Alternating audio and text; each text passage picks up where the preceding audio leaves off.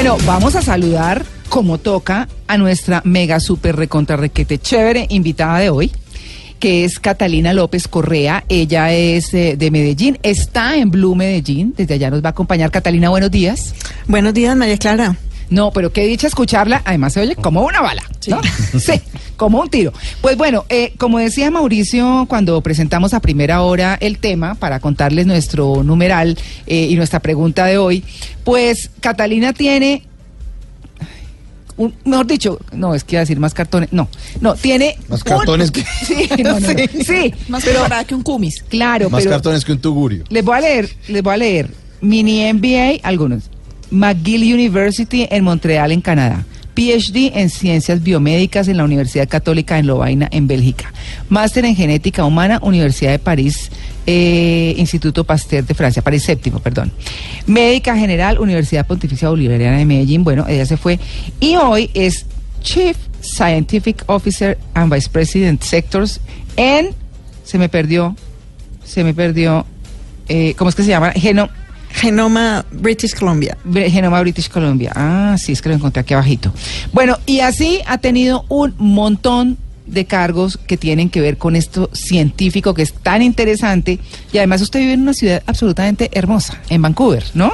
Absolutamente, una de las más lindas del planeta Tierra. Sí. Vancouver es hermosísima. Y eso que no hemos hablado de nuestra invitada, de la doctora Catalina, los premios y reconocimientos, beca del Ministerio Francés de Relaciones Exteriores, beca de Colciencias, premio de investigación de la Liga Flamenca contra el Cáncer, beca para doctorado de la Universidad Católica de Lovaina, seleccionada por el periódico El Tiempo de la Separata Colombia Positiva, beca Ramón y Cajal para trabajar en Genoma España. No, aquí puede- toca hacer otro programa para leerle Pues los títulos. No, pero qué maravilla. Además, nos enorgullece mucho, Catalina, que usted esté como por fuera en representación de los colombianos en esta parte científica tan, tan interesante. Oiga, ¿y ustedes ya vieron la foto de Catalina en, en el Twitter? ¿Cómo sea? ¿Además de churra? Sí, con es todo respeto, súper doctora. bonita. Miren, mi- venga, se la muestro. La vamos a A ver, a ver, a ver, Yo ya la retuiteé. Para ¿Sí? quienes la quieren ver, sí, claro. Usted se pincha en la fotico. Claro que dice empowering, ¿no? Empoderándose. Absolutamente, ese es mi tatuaje. Sí. Ah, es un tatuaje de No, verdad. no, no, no, no, no. Ah, ya. Yo dije, uy. Pero todavía bien. no, todavía no. Mire, Mauricio, esa es la foto. C. López Correa. Ah, exactamente, para que ustedes la sigan. Bueno, vamos a hablar de la genómica o de la información genética y la prevención de las enfermedades. ¿Cómo empezamos explicando esto, Catal- doctora Catalina? Bueno, María Clara, yo creo que la mejor forma de empezar es entender un poquito que todos tenemos en cada una de nuestras células la información del ADN, que es el genoma, y este genoma trae toda la información de nuestra herencia, lo que heredamos de nuestros padres, eh, la mm, predisposición que tenemos a ciertas enfermedades y lo mismo que trae la información de la predisposición o el riesgo que tenemos a padecer ciertas enfermedades, trae también una información sobre qué, em, por ejemplo, alimentos, qué em, cosas pueden, a, a qué, a qué ciertas condiciones tenemos riesgo durante nuestra vida. No es un, en algunos casos, claro, tenemos enfermedades para las que el ADN nos da un diagnóstico preciso porque hay una mutación, pero en el caso que estoy hablando ahora es más un riesgo o una predisposición que se puede modular con aspectos del ambiente. Entonces es toda esta información que tenemos en las células, el genoma, que nos trae la información de nuestro organismo y cómo vamos a reaccionar y de qué nos podemos enfermar. Bueno, es que eso es lo interesante, porque en la información que tenemos habla mucho, por ejemplo, de las enfermedades ya relacionadas con el envejecimiento y la madurez. ¿Hasta dónde llega esa biogenética a decirnos eh, más o menos en qué tiempo se puede desarrollar una enfermedad? ¿O eso tampoco es posible hasta allá?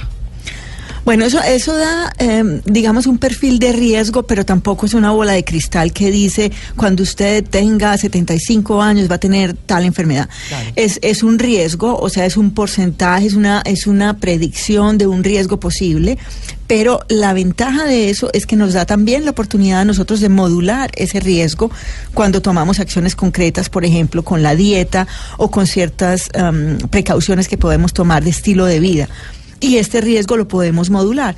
De las enfermedades que podemos hablar en, en este tipo de riesgo son, por ejemplo, la diabetes tipo 2, la osteoporosis, el colesterol alto, los cálculos biliares o renales. Uy, eso duele como... Sí, pero todas esas cosas sabiéndolas con anterioridad, sabiéndolas desde que estamos jóvenes y sanos, podemos modular ciertos aspectos en la vida para, de cierta forma, prevenir estas enfermedades. Bueno, esto se hace a través de un examen. ¿Cómo, ¿Cómo lo hacemos? ¿Cómo nos acercamos y sabemos qué es lo que tenemos realmente en nuestro ADN y cómo podemos evitar esas enfermedades?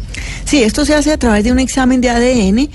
Eh, hay información en sitios en español, por ejemplo, en uh, nutrigenoma.com, que pueden dar información sobre eh, este, este tipo de exámenes. Es un examen simple que se hace, se puede hacer en sangre, pero ahora se hace mucho más simple porque se hace en saliva.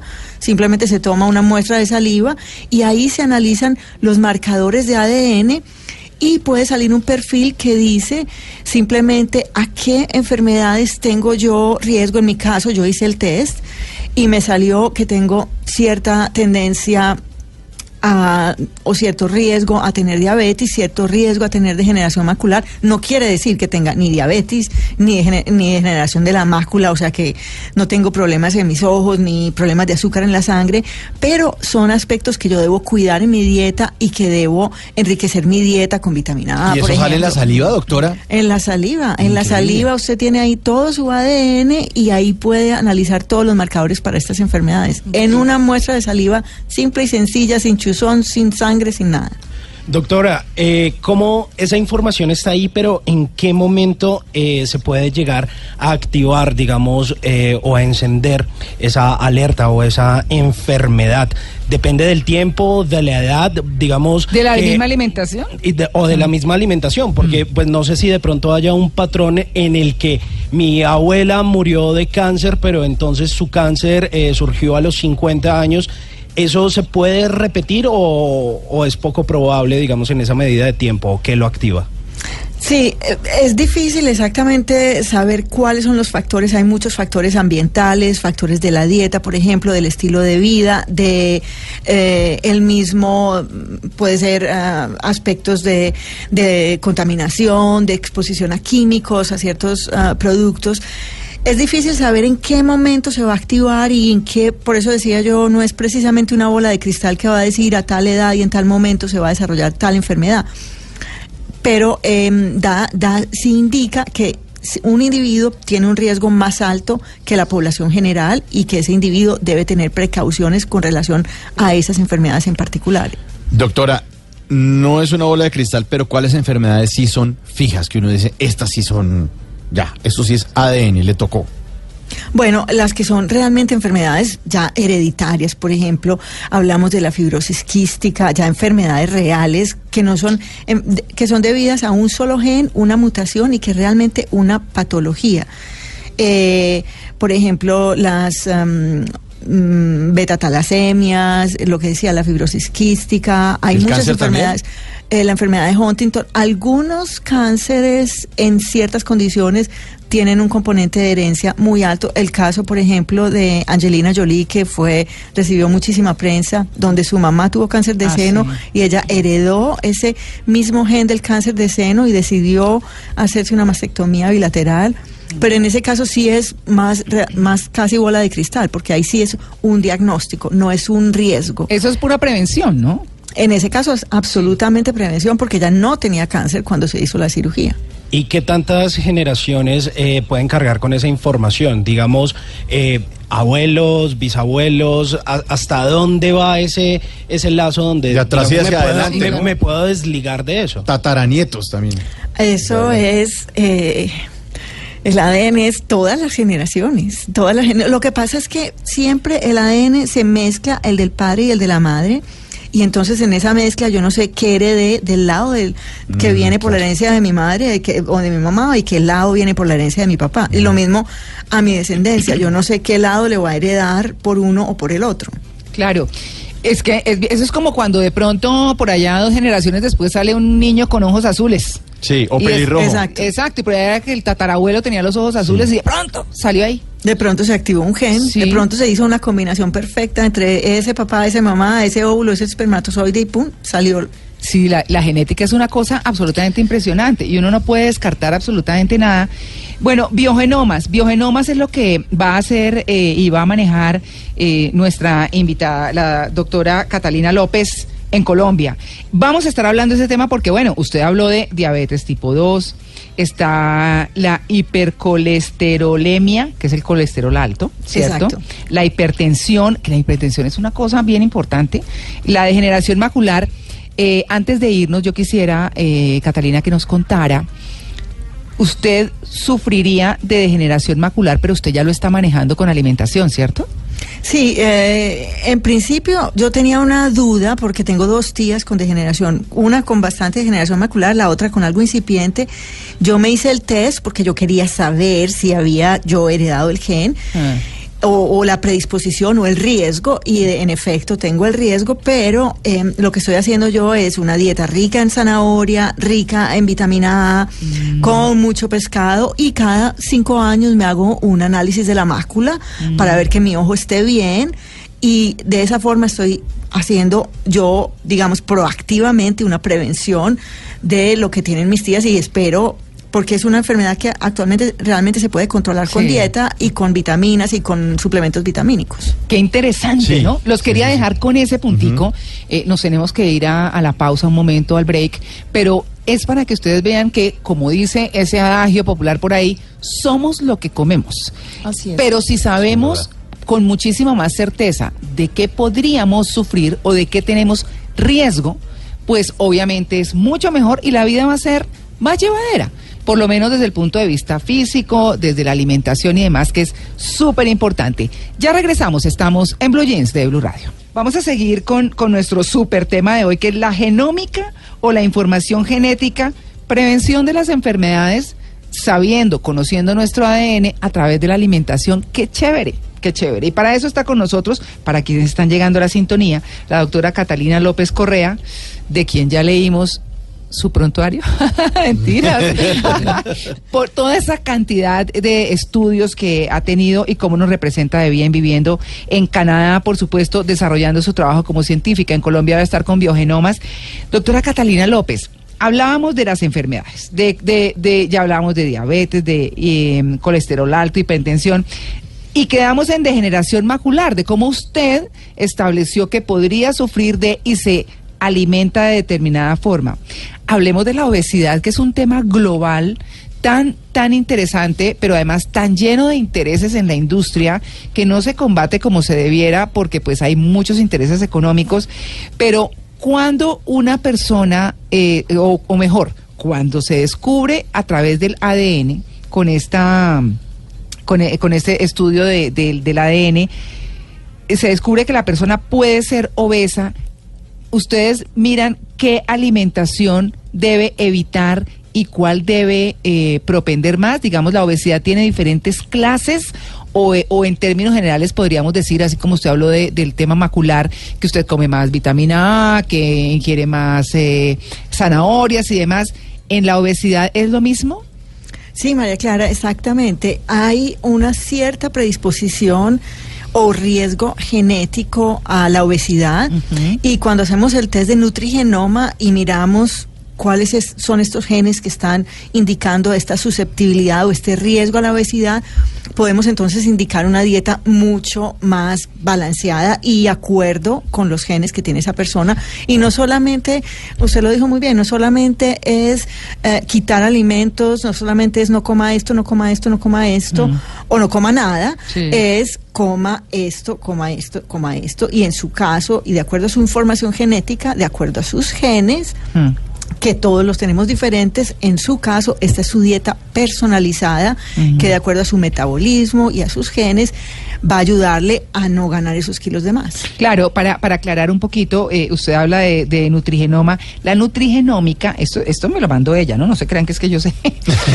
clase acá. Claro, son los test genéticos que indican cómo metabolizamos, por ejemplo, la cafeína, qué tanto café puede ingerir una persona, o cómo metabolizamos la sal y El qué tanta sal puede, exactamente, cada una de las cosas. Entonces, eso es lo interesante, ¿verdad, Catalina? Absolutamente. Con la cafeína, por ejemplo, cuando yo estaba estudiando medicina, yo veía a todos mis compañeros tomaban muchísimo café y a mí con el segundo café ya me daba el corazón palpitaciones, ya sentía, cuando hice yo el test de nutrigenoma y vi que tengo eh, una poca tolerancia a la cafeína, de inmediato dejé el café, empecé a tomar té o, bebidas sin cafeína, sin teína, y la diferencia es completamente abrumadora. Claro, claro.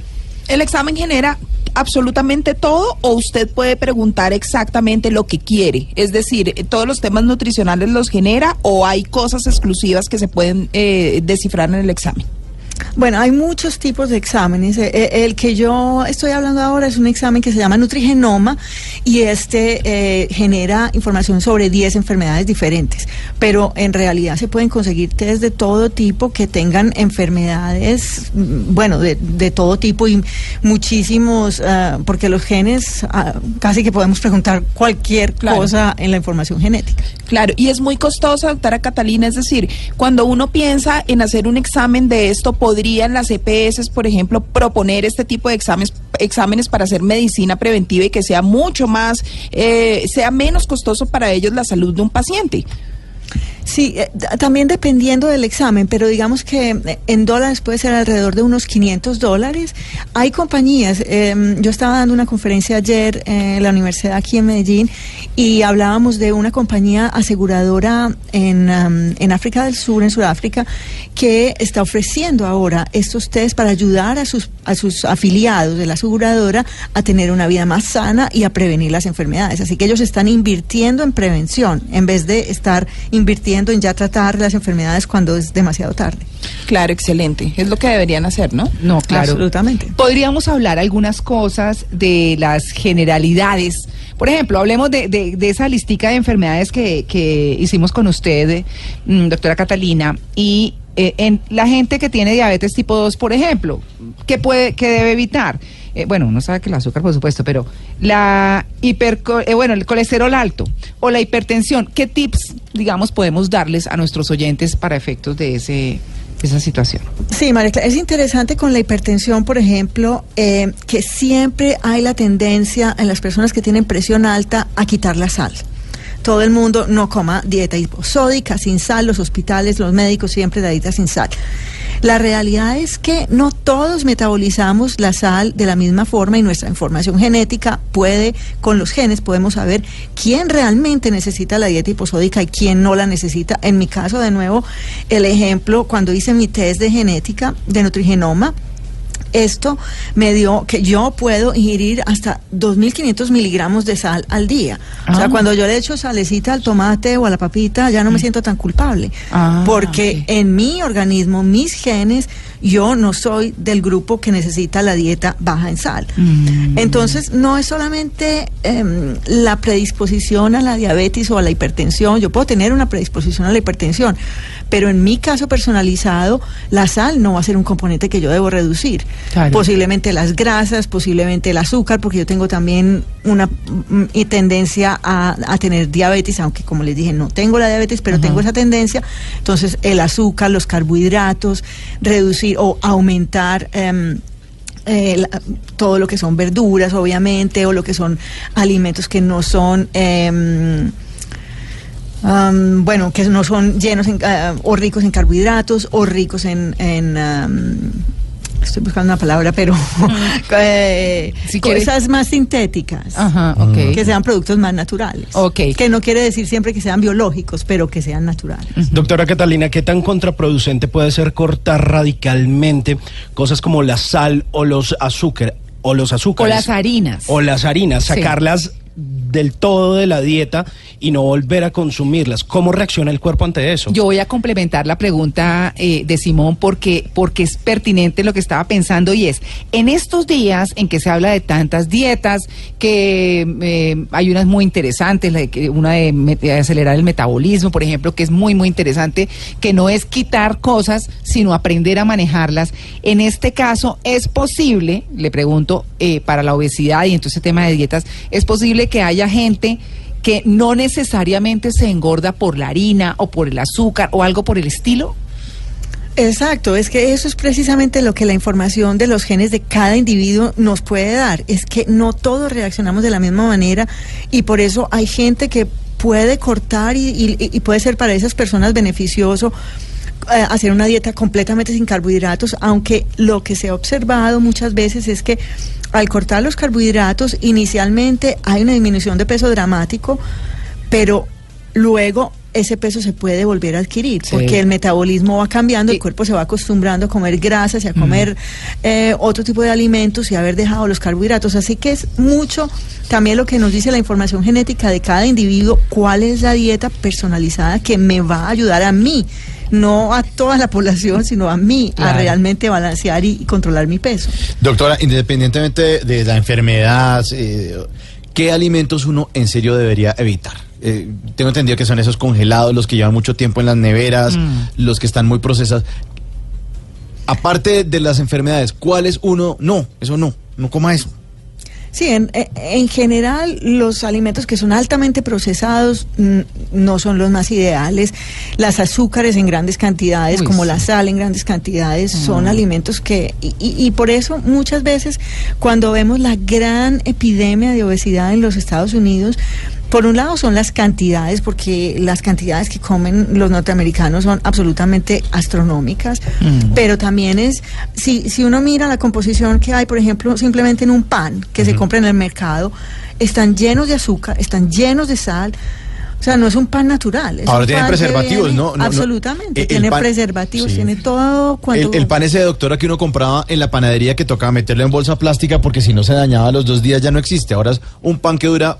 25 días Sí. metido en la Ya alacena. no se mira la fecha de vencimiento. No. Exacto. Imagínese los químicos que tiene, o los preservativos. Y no se, me, no se mocea ni nada. No, no, no. Sí. Ah, sí, eso es como si estuviera fresco todo el tiempo. Doctora, ¿a partir de qué edad se puede realizar esta, esta prueba? Porque me parece interesante que a un niño se lo puedan hacer y a partir de ahí formar toda su, Su estructura vida. alimenticia. Claro. Absolutamente, yo diría lo más temprano posible. Ah. Desde que los padres estén de acuerdo y quieran realizar esta prueba, es una forma. Y ahora que estamos viendo también una gran epidemia de obesidad infantil, Sí, claro. porque hay una disminución de ejercicio dramático, pero también vemos que no todos los niños que no están haciendo ejercicio ganan peso. Hay algunos que sí, algunos que no. Mm. Bueno, a estos que sí, qué bueno hacerles el test y qué bueno mirar a ver si genéticamente sí hay una predisposición y se puede dar un parámetro más con los genes para hacer una dieta personalizada. Además, eh, perdón, recuerden que eh, recientemente hubo un, un tema de actualidad y polémica que generaba el famoso tamizaje Sí, del eso examen,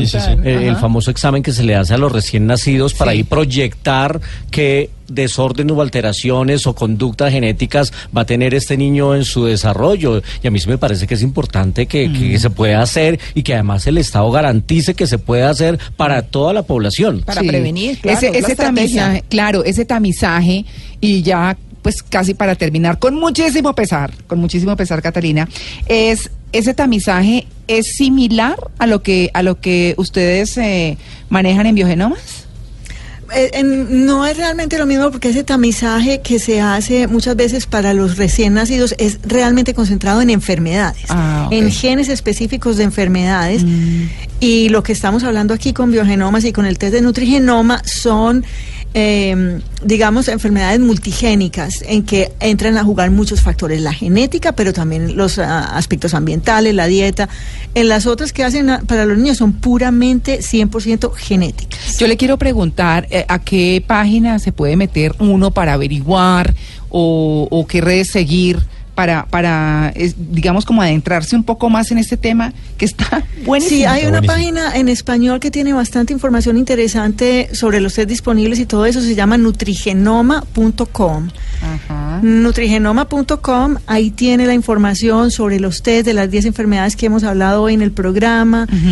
Qué tipos de dietas se pueden, cuál, cómo se presenta el riesgo y, y realmente cuál es esta importancia de mirar los genes para poder modular la dieta. Doctora Catalina, eh, me salgo un poco de esas eh, 10 enfermedades por una pregunta que me hace una oyente que me parece bien interesante y es qué probabilidad hay de que el Alzheimer eh, se transmita pues de padres, hijos, abuelos, nietos. ¿Qué tan alta es esa probabilidad? Es, esa carga genética ahí. Sí, es interesante. Hay, hay varios tipos de Alzheimer. O sea, en principio los clasificamos todos como uno, pero en realidad a nivel genético hay varios tipos. Hay un grupo de Alzheimer, de un tipo de Alzheimer que es bastante hereditario para que el que hay test genéticos que no están incluidos en este test de nutrición, pero que se pueden conseguir y se pueden hacer. Hay otros um, tipos de Alzheimer que no son, uh, que no tienen un componente hereditario tan alto. En Antioquia en particular, um, hay un componente her- hereditario alto, hay un grupo grande de, de ciertas familias que se han identificado en Antioquia que tienen este Alzheimer uh, hereditario y para el que se pueden hacer test genéticos para... El problema con el Alzheimer es que una vez que me hacen el test, no hay nada que pueda hacer. Bueno, puedo jugar sudoku, puedo jugar cruci- hacer crucigramas, pero en la realidad médicamente no puedo hacer nada para prevenir. La ventaja con los test de nutrigenoma es que puedo cambiar la dieta, puedo cambiar mi estilo de vida para prevenir esas enfermedades. Por eso son realmente interesantes porque es un, una forma proactiva de prevenir la enfermedad. Qué cosa tan interesante, ¿no? Excelente tema. Ese, eh, Me siento en el futuro, en serio. claro, claro. es que el futuro es ahora, Es ahora. con la Sí, genética. claro, estamos en el futuro. Y para nosotros nuestro futuro es hoy. Pues, Claro. o sea, es definitivamente así. Pues bueno, eh, vamos a darle las gracias a la doctora Catalina López Correa, que además de ser un orgullo para nosotros eh, en el exterior, pues es una maravilla saber que existen estas cosas que están avanzando y que están en Colombia también, ¿cierto? Que tenemos esa, esa posibilidad de averiguar muchísimo por nuestra salud, por mirar qué podemos prevenir que eso es lo más importante y tener una vida pues más llevadera eh, por supuesto así que Catalina muchas gracias María Clara, muchas gracias a, a usted y a todos en Blue Radio. Muchísimas gracias. bueno les voy a mandar una foto se las voy a tuitear porque ella ella ya eh, Dayani me mandó unas fotos de ella en la cabina de Blue en Medellín Buenísimo. Sí, entonces, bueno, y ahí están seguro en la página web de Blue, eh, que es eh, www.bluradio.com, ahí también la tienen. Así que, pues bueno, quedamos eh, pendientes de, de todo esto. Si hay más avances, pues Catarina, aquí estamos. Muchas gracias. Gracias a ustedes. Gracias.